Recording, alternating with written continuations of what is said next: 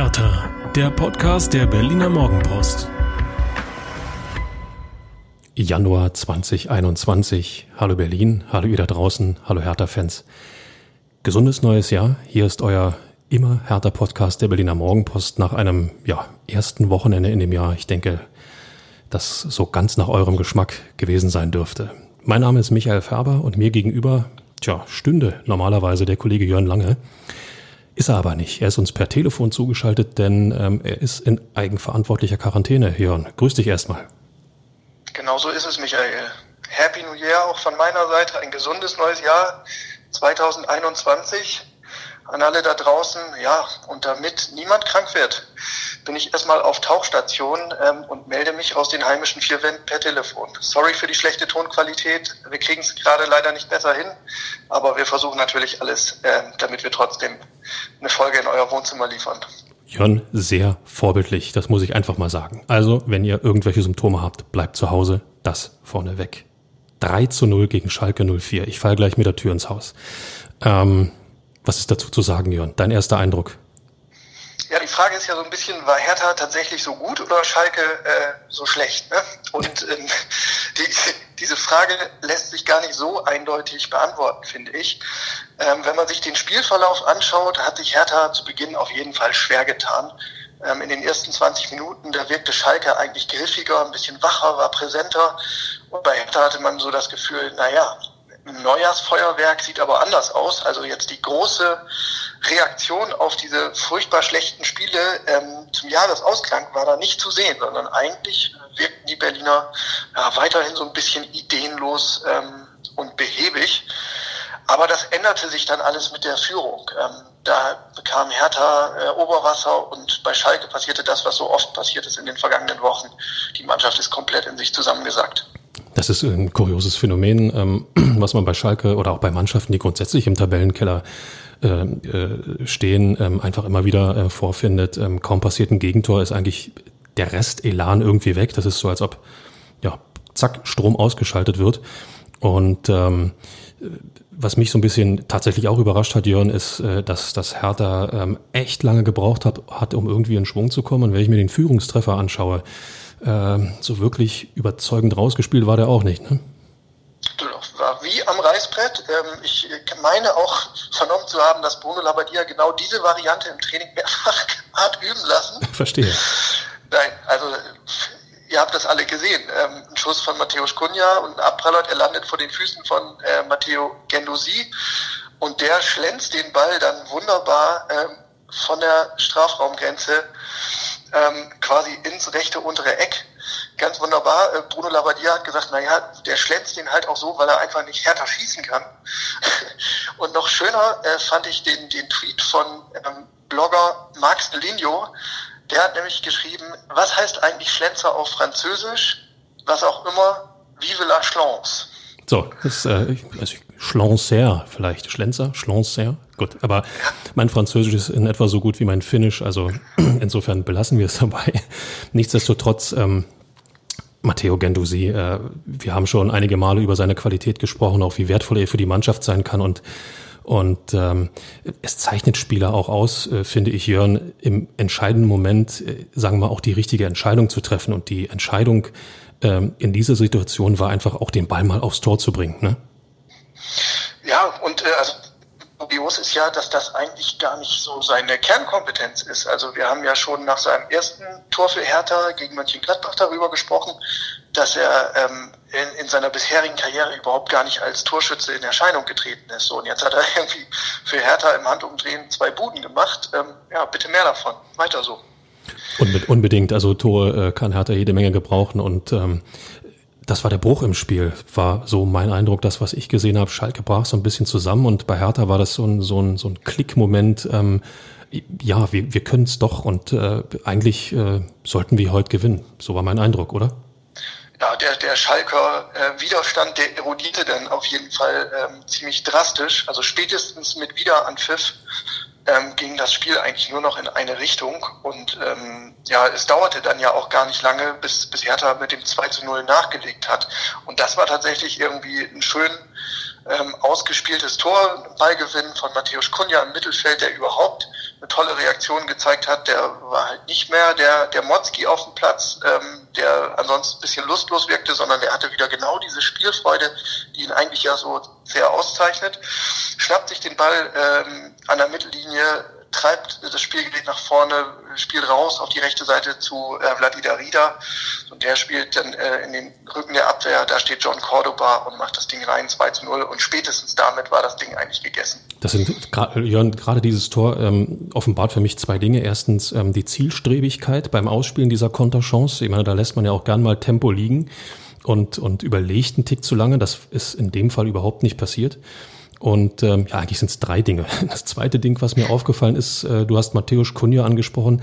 Er scheint sich das tatsächlich zu Herzen genommen zu haben, diese öffentliche Kritik. Er hat auch sehr, sehr oft und sehr, sehr, sehr, sehr intensiv mit nach hinten gearbeitet, um Bälle wieder zu gewinnen. Ähm, mein Eindruck. Und äh, ja, der dritte Punkt an dieser Szene, John Cordoba. Wir haben ihn vermisst, er ist zurück, er macht ein Tor. Ja, tatsächlich. Ähm, und er war nicht nur wegen dieses Treffers wichtig. Ne? Er hat einfach auch genau das wieder mit eingebracht, ähm, weswegen Bruno Labbadia ihn auch so schätzt. Er hatte diese körperliche Präsenz da vorne drin, hat immer Gegenspieler beschäftigt und gebunden, hat Bälle behauptet, hat ähm, auch für ein gewisses Selbstvertrauen gestanden und ja, Durchsetzungsstärke bewiesen. Ne? Also immer, wenn es darum ging, mal äh, einen Ball festzumachen, zu behaupten, den Mitspielern zu ermöglichen, nachzurücken, das kann er halt. Ähm, und das, das ist sofort aufgegangen. Mich hat es äh, nicht total überrascht, dass er von Beginn an spielen durfte. Ähm, aber ich fand es schon bemerkenswert, weil er war ja jetzt immerhin knapp zwei Monate raus. Ähm, und dann sofort zu sagen, okay, du kriegst von Anfang an mein, mein Vertrauen, aber das war einfach ähm, auch ein Stück weit eine Bauchentscheidung von Bruno Labbadia, hat er erzählt. Er hat wahrgenommen, äh, der Cordoba, der, der ist jetzt irgendwie nach der Pause so quasi heiß wie Frittenfett, ja, der bringt jede Menge Energie mit. Ähm, das, das wollen wir ausnutzen. Und der zweite Punkt ist dann ja, dass ähm, ja, es eigentlich perfekt aufgegangen ist, dieser ganze Plan, denn Chris Piontek, der musste erstmal auf die Bank, das wird ihm wahrscheinlich nicht so geschmeckt haben, aber der hat jetzt nicht irgendwie die angefressene Diva gegeben, sondern wirkte nach seiner Ein Einwechslung erst recht nochmal ähm, wie aufgedreht und angestachelt und macht dann noch das, das Tor zum 3 zu 0. Und äh, dann hast du als Trainer natürlich alles richtig gemacht. Ja, ich sag mal so, die, die Diva zu geben an Pionteks Stelle wäre auch ähm, echt ein Knaller gewesen, weil, wie du gerade sagtest, bis zu diesem Zeitpunkt ist ja die Idee, die Labadia hatte, total aufgegangen.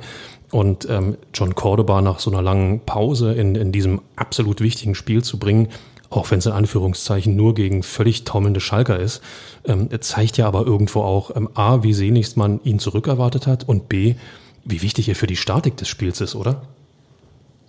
Ja, total. Also das ist halt ähm, das, was ich, was ich eben auch schon angerissen habe. Ne?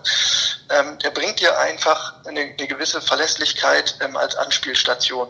Und das Zweite ist dann diese, diese enorme Körpersprache und Körperlichkeit, die er mitbringt.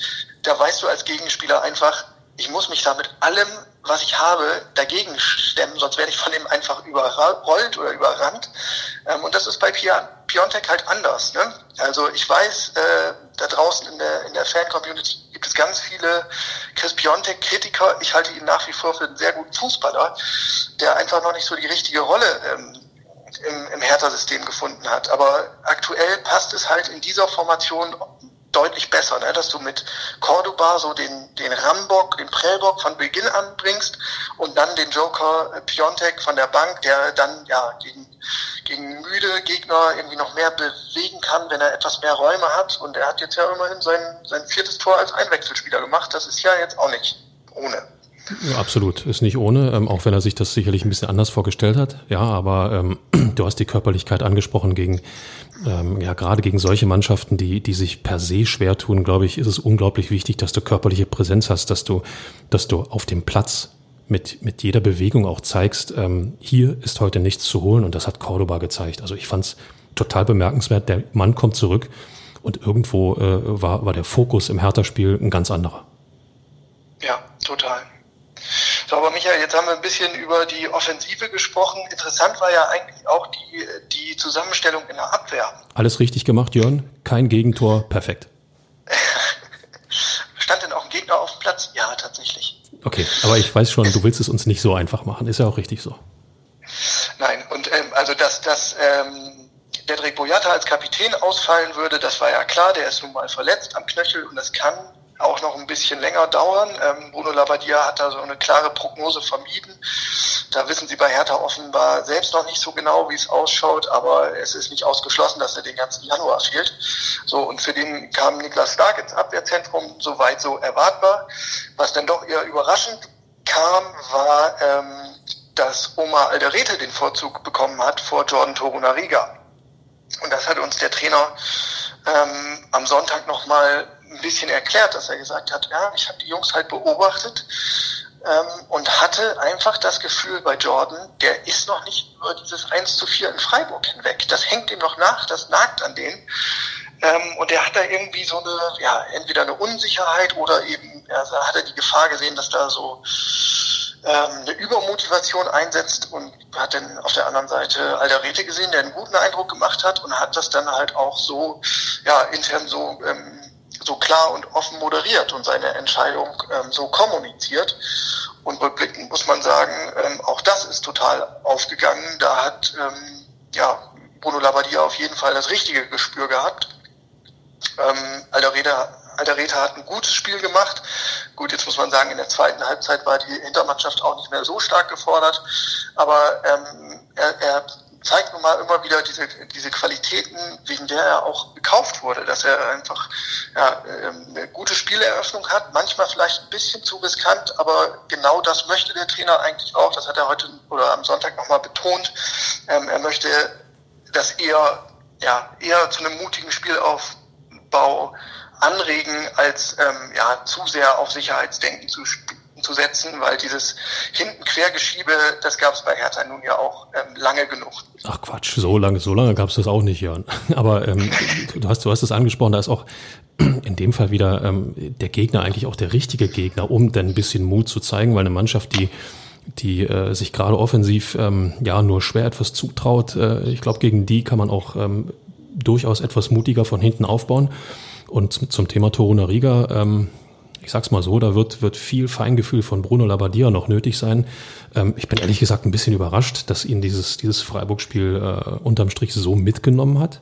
Das zeigt aber auch, wie sehr sich ähm, der Bursche äh, mit seiner Leistung beschäftigt und äh, auch damit ähm, gute Spiele abzuliefern. Also das kann unterm Strich nur positiv sein.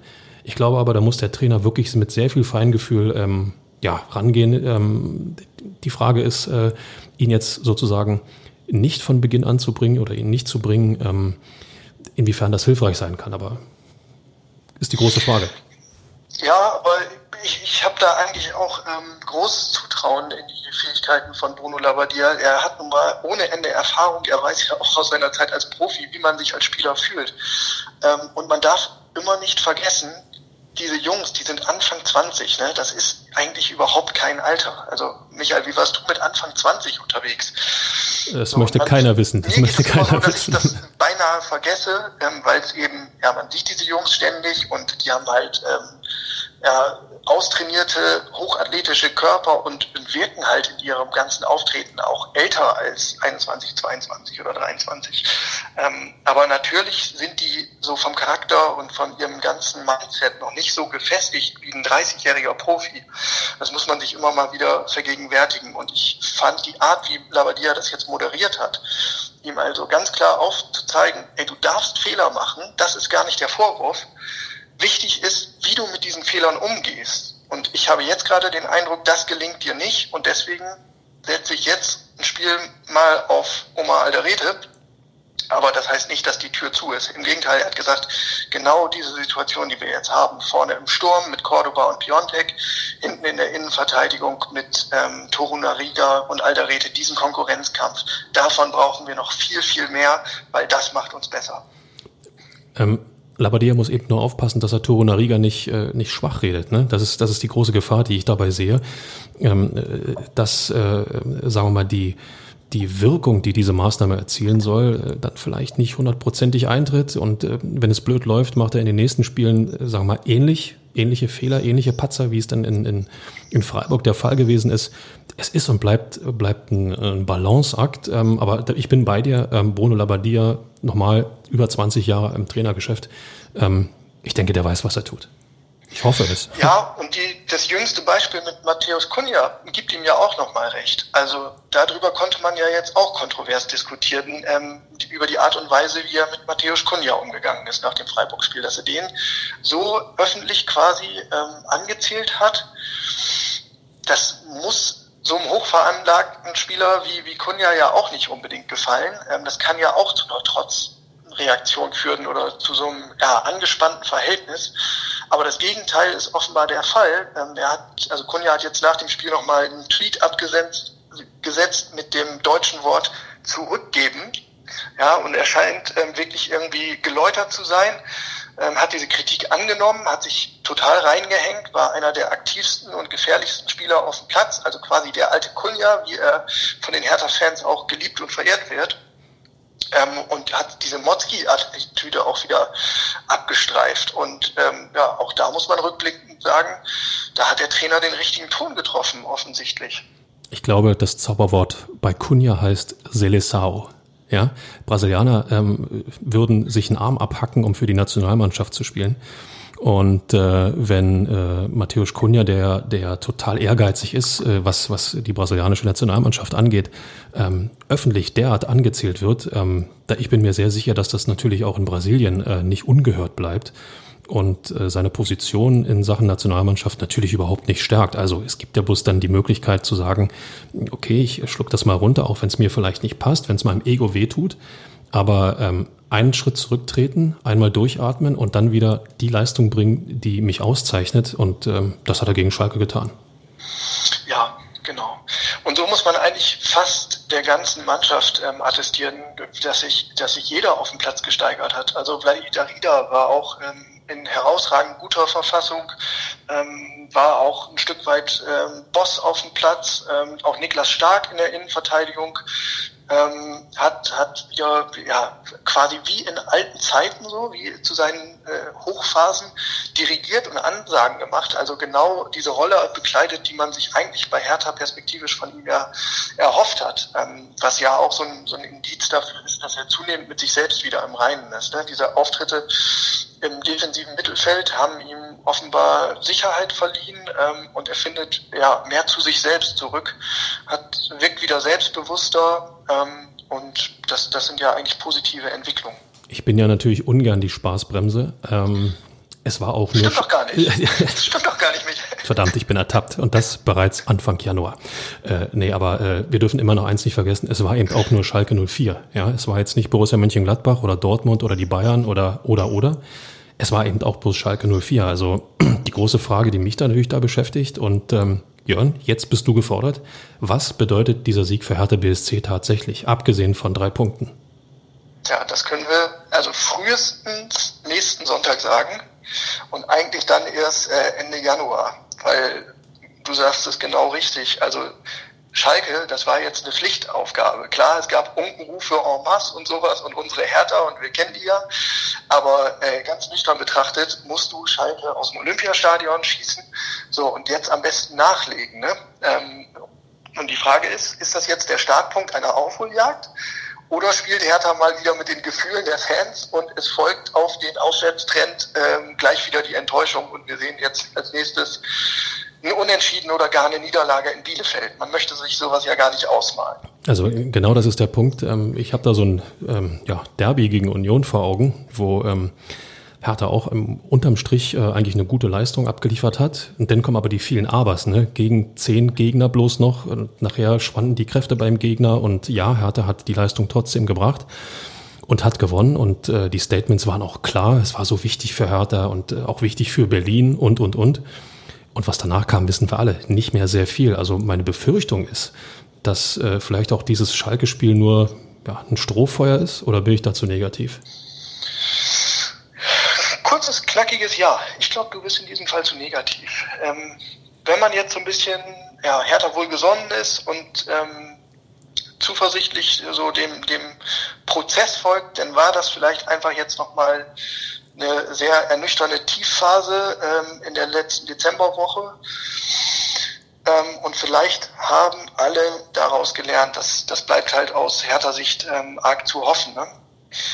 Ähm, nichtsdestotrotz, ja, werden das jetzt echt ja, wieder mal Wochen der Wahrheit für Hertha. Also du hast jetzt äh, noch 1, 2, 3, 4, 5 Spiele im Januar. Es ist alles eng getaktet. Ähm, erstmal geht's nach Bielefeld, dann nach Köln. Dann heißen die Gegner Hoffenheim und Bremen. Also diese vier Kandidaten sind ja alle aus, den unteren, aus der unteren Tabellenregion.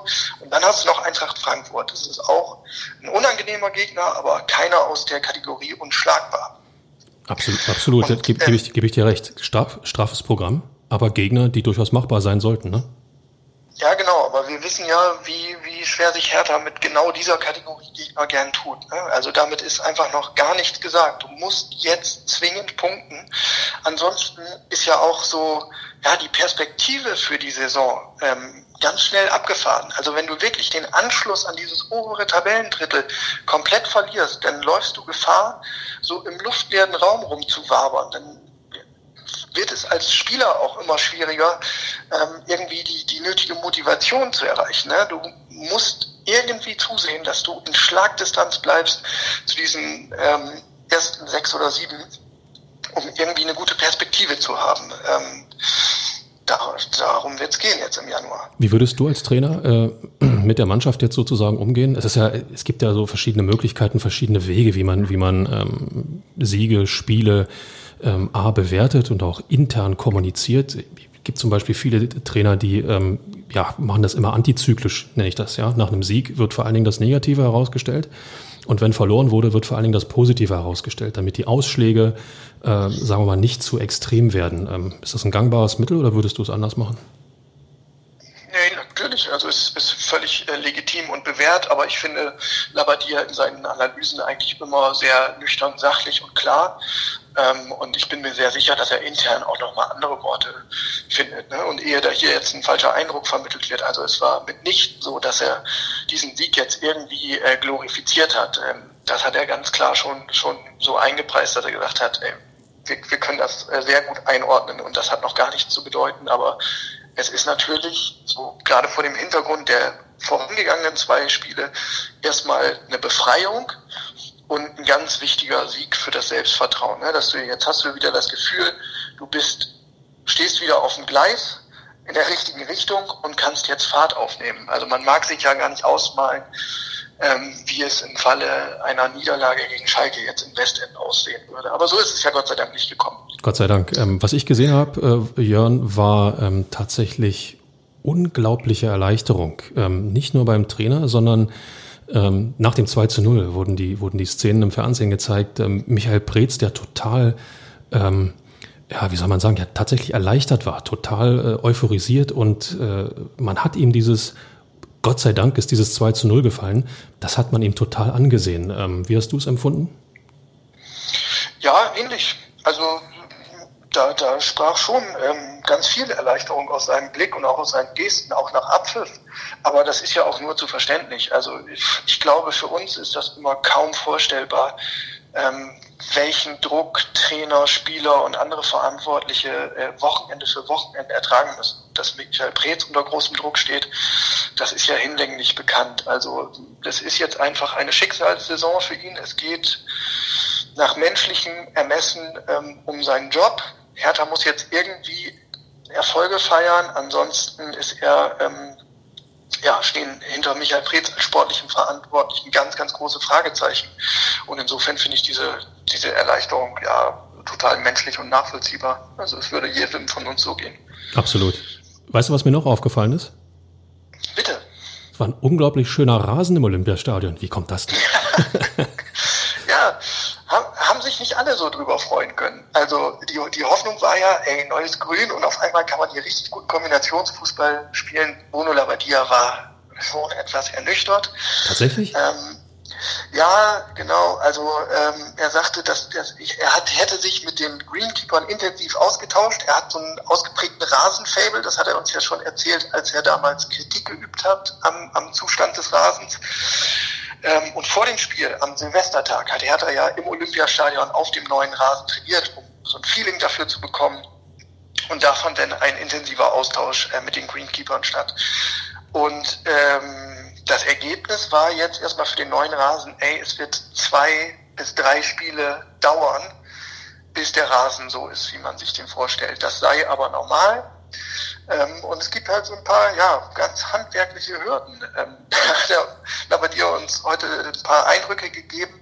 Er sagte, ähm, es geht ja auch immer darum, wie der Rasen gemäht wird und wie er gewalzt wird. Beides hat Auswirkungen darauf, wie das Erscheinungsbild von oben ist. Und das soll ja diese, ja, dieses Linienmuster geben, damit du äh, die Spielfeldunterteilung hast ähm, als Zuschauer aus der Vogelperspektive. So, und weil du dieses Muster nicht gefährden darfst, kannst du nicht in jede Richtung so walzen, wie du möchtest. Und das hat dann wieder Auswirkungen auf den äh, Anwachsprozess und das Geläuf an sich. Und er sagt, ähm, ja, so wie es jetzt ist, ist es auf jeden Fall noch viel, viel, viel zu langsam. Ähm, wir wollen schnelleren Rasen, damit wir auch schnelleren Fußball spielen können. Wichtig ist, dass wir nicht irgendwann sagen, Jörn Labadier, das Gras wachsen. Ja, das ist, das ist ganz ja. entscheidend. ich, ich muss mir mal vorstellen, wie sich Bruno Labbadia und Paul Dada irgendwie, was weiß ich, vielleicht bei Paul im Garten treffen und erstmal über Rasenfach simpeln. Paul hat ja auch so ein Aufsitzmäher und äh, ist teilweise, wenn man ihm glauben darf, mit einer Nagelschere äh, im Tiefflug unterwegs, um äh, seinen perfekten Golfrasen da im Garten zu pflegen. Vielleicht haben sie da ein gemeinsames Thema, ich weiß es nicht. Also wäre zumindest, äh, sagen wir mal, eine Basis, ja. ja. würde, würde mich schon überraschen. Du beim Stichwort Basis bist, Michael. Siehst du? Es gab noch ein Profidebüt. Ein Junge aus dem eigenen Nachwuchs macht sein erstes Spiel bei den Männern. Luca Netz. Herzlichen Glückwunsch. 17 Jahre, Linksverteidiger. Wurde kurz vor Schluss eingewechselt. Ist, glaube ich, wenn ich, ich habe es noch gar nicht gecheckt. Ich habe den Faktencheck noch nicht geschafft. Aber ich habe irgendwo gelesen, er wäre jetzt der zweitjüngste Hertha-Profi nach Lennart Hartmann. Das ist schon ein Weilchen her mit Lennart Hartmann. Ähm, Luca Netz. Wann netzt der? Okay, den zahle ich ein in unsere schlechte Witzekasse. Anders gefragt, ähm, was ist das für ein Typ? Hm. Wir haben im Podcast, glaube ich, vor ein paar Monaten schon mal über den gesprochen. Wir hatten äh, bei der Morgenpost auch mal einen Text über ihn. Ähm, ich habe ich hab damals äh, mit Michael Hartmann telefoniert dem U19-Coach, und der sagte mir, der gehört auf jeden Fall zu den interessantesten ähm, jungen Spielern, die wir haben bei Hertha. Linksverteidiger mit ordentlich Offensivdrang, körperlich schon extrem weit. Ja, also das ist jetzt, was weiß ich, wir hatten ja auch mal Talente wie Palko Dardai, wo man immer gesehen hat, okay, fußballerisch sicherlich eine gute Anlage, aber der ist körperlich eigentlich noch gar nicht äh, in dem Stadium, dass er irgendwie im Männerfußball bestehen kann. Das ist bei Luca Netz anders mit seinen 17 Jahren. Und ja, er hat eben ähm, den, den besagten Offensivdrang. Also ich glaube, bei der U19 hatte er in 19 Spielen ähm, sechs Torvorlagen oder sowas beigesteuert und zwei Tore selbst gemacht. Also ist, ist von seiner Spielanlage ähm, sehr nach vorne ausgerichtet.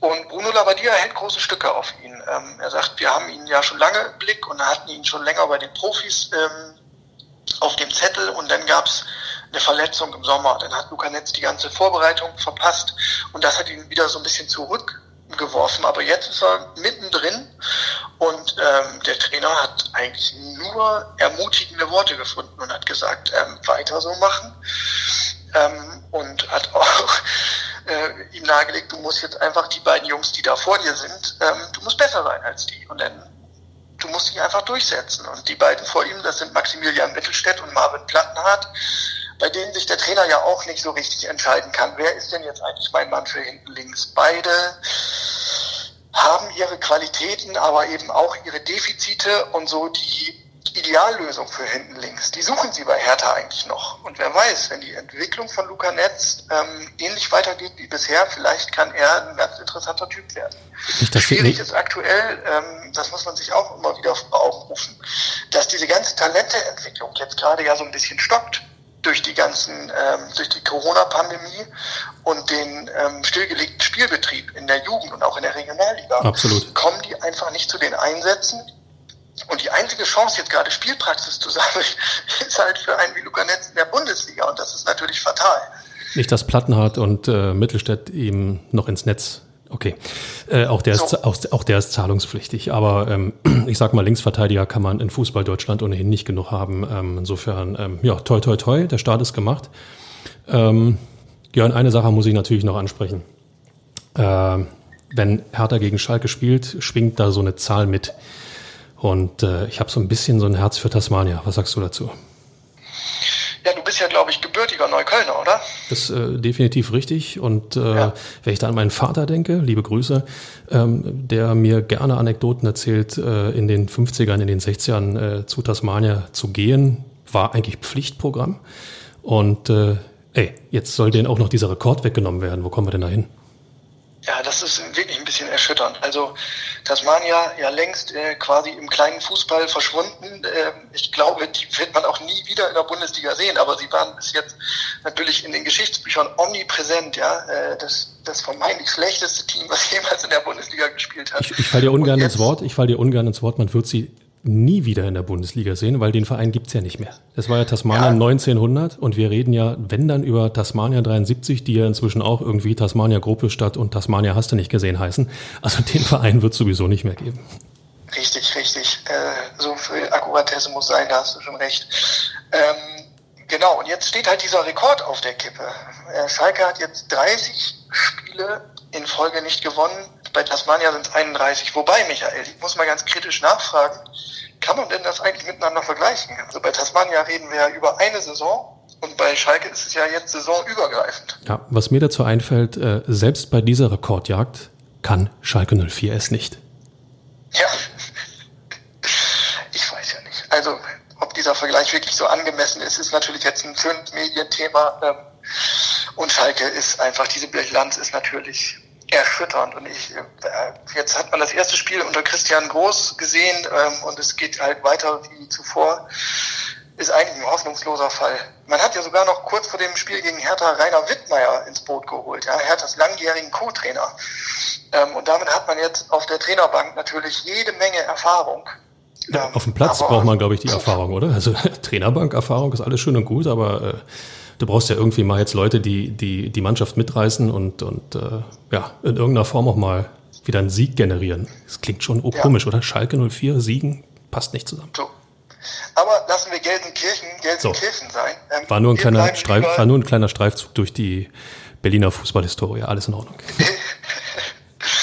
Gucken wir lieber nochmal auf Hertha. Also, wenn man Sky-Experte äh, Lothar Matthäus Glauben uh. schenken soll, uh. dann, äh, dann geht es jetzt richtig ab. Der ist ganz zuversichtlich für den Januar und sagte, aus den nächsten äh, fünf Spielen, da, da müsste Hertha so 14, 15 Punkte holen. Und wie er auf die 14 Punkte kommt, das muss er mir nochmal im Detail erklären, aber 15 Punkte, das hätte natürlich was und das, dann steht man gar nicht so schlecht da. Das lässt sich mit 14 Punkten nur erklären, äh, da gibt es ja diese Rundungsdifferenzen beim Euro, anders kann ich es mir nicht erklären. Ja, stimmt, stimmt. Genau. 14 Punkte. Ähm, so ganz reibungslos wird aber wahrscheinlich nicht vonstatten gehen. Also, wir haben schon äh, erwähnt, Detrick Boyata, der Kapitän, der fällt noch ein bisschen aus. Schlimmstenfalls den ganzen Monat. Auch Javairo Del Rosun ist erstmal nicht mehr mit von der Partie. Der hat sich am Knie verletzt. Das kann auch mehrere Wochen dauern. Da muss man jetzt so ein bisschen hoffen, ähm, dass sich da ja nicht noch mehr tut. Ne? Also in der Innenverteidigung, denke ich noch, ist die Personaldecke halbwegs okay mit stark ähm, Toro Nariga und Alderete. Da hat man noch etwas Puffer, zumal es ja auch einen Martin Dardai noch in der Hinterhand gibt. So, aber bei diesen ja, ähm, Tempospielern auf dem Flügel, da ist die Auswahl ähm, überschaubar. Und da wäre es eigentlich immer noch schön, einen wie Del Rousseau zumindest in der Hinterhand zu haben, der dann ab Minute 60 kommt mit neuem Tempo, mit ähm, 1 gegen 1 Qualitäten. Hm. Eine, einer, der die, einer, der aber was wollen wir klagen? Einer, der die Truppe auch mitreißen kann. Zumindest hat er schon gezeigt, dass er das kann. Mir fällt da immer wieder Union ein, er kommt rein und das Spiel bei Hertha ist äh, durch äh, Dilrosun ähm, ein komplett anderes. Ähm, aber ähm, das Transferfenster ist wieder offen. Haha, unser Lieblingsthema. Ähm, Lars, mach schon mal ein paar Millionen klar. Oder wie muss ich das verstehen? Tja, das wird spannend. Ähm, also es ging schon vor dem Jahreswechsel natürlich wieder los die Gerüchteküche wurde ordentlich befeuert, ähm, zig Namen wurden gehandelt. Und das Phänomen ist ähnlich wie im, im ähm, Sommertransferfenster. Ne? Also ganz, die ganze Fußballwelt weiß, dass Hertha BSC ein Club, der neuerdings Geld hat, ähm, der große Ambitionen hat, der eigentlich Verstärkung braucht. Also kann man da mal ähm, alles, was nicht bei drei auf den Bäumen ist, irgendwie ins Gespräch bringen.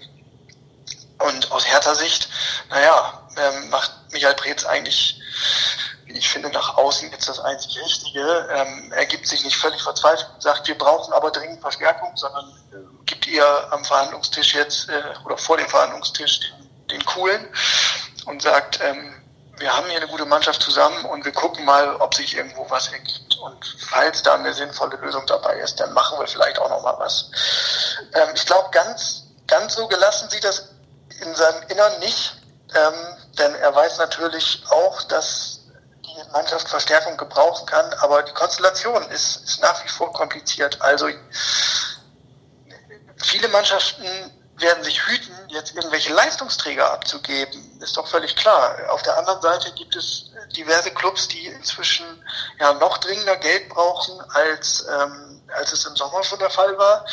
Und insofern ist man vielleicht auch an der einen oder anderen Stelle verhandlungsbereit und sagt, okay, wir müssen ein bisschen Tafel Silber verscherbeln, damit wir überhaupt überleben können als Club. Nur darf das nicht zu irgendeinem Verzweiflungskauf führen. Also äh, äh es muss einfach irgendwie ein, ein, ein passender Spieler sein. Und ähm, eine Sache, die mir aufgefallen ist, also es werden ja fast nur Spieler aus dem Ausland gehandelt, ähm, ja, wo du dann halt immer wieder dasselbe Problem mit einkaufst, Problem in Anführungszeichen, wie im Sommer. Diese Spieler werden sich akklimatisieren müssen. Und das braucht in der Regel Zeit. Es gibt halt Fälle, da geht das schlecht. Die Matteo Gendosi, ähm, es gibt Fälle, da braucht es halt ein Weilchen. Ähm, wie, wie das Beispiel Lucas Toussaint zeigt.